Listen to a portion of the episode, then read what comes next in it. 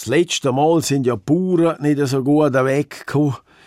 Heute reden wir über die Esel, nicht über die Bauern. Bei der letzten Serie der Sprichwörter nämlich ist auch der Gescheiter geht nach und der Esel bleibt stehen gewesen. Der Spruch hat ein wunderbares Mail vom Herr J aus Z nach sich gezogen und das wird ich da kurz zusammengefasst wiedergeben. Der Spruch der Gescheiter geht nach, der Esel bleibt stehen, erinnert mich an unsere Kindergärtnerin Fräulein Holt. Wir haben ihr immer nur Frön Holt gesagt. Sie war etwa 60 mit Fiederbrille und grauem Bürzi. Sie ist mit uns, da hat man heute sagen, liebevoll konsequent umgegangen.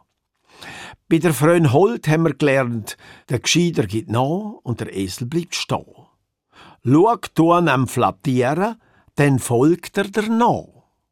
Flattieren, also fantasievoll, charmant sein Anliegen vorbringen, sich bei der Kindergärtnerin Frönhold als Mittel zum Ziel erreichen eben besser ankommen als weniger kreative und der Charakter nicht positiv bildende Varianten wie Stempfala, Täubala oder Mütschala.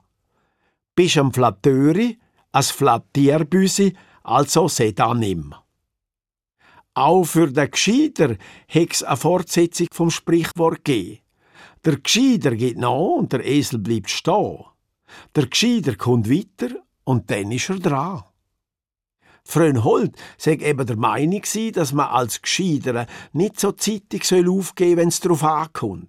Es gäbe immer noch einen übernächsten Schritt, nicht nur einen nächsten.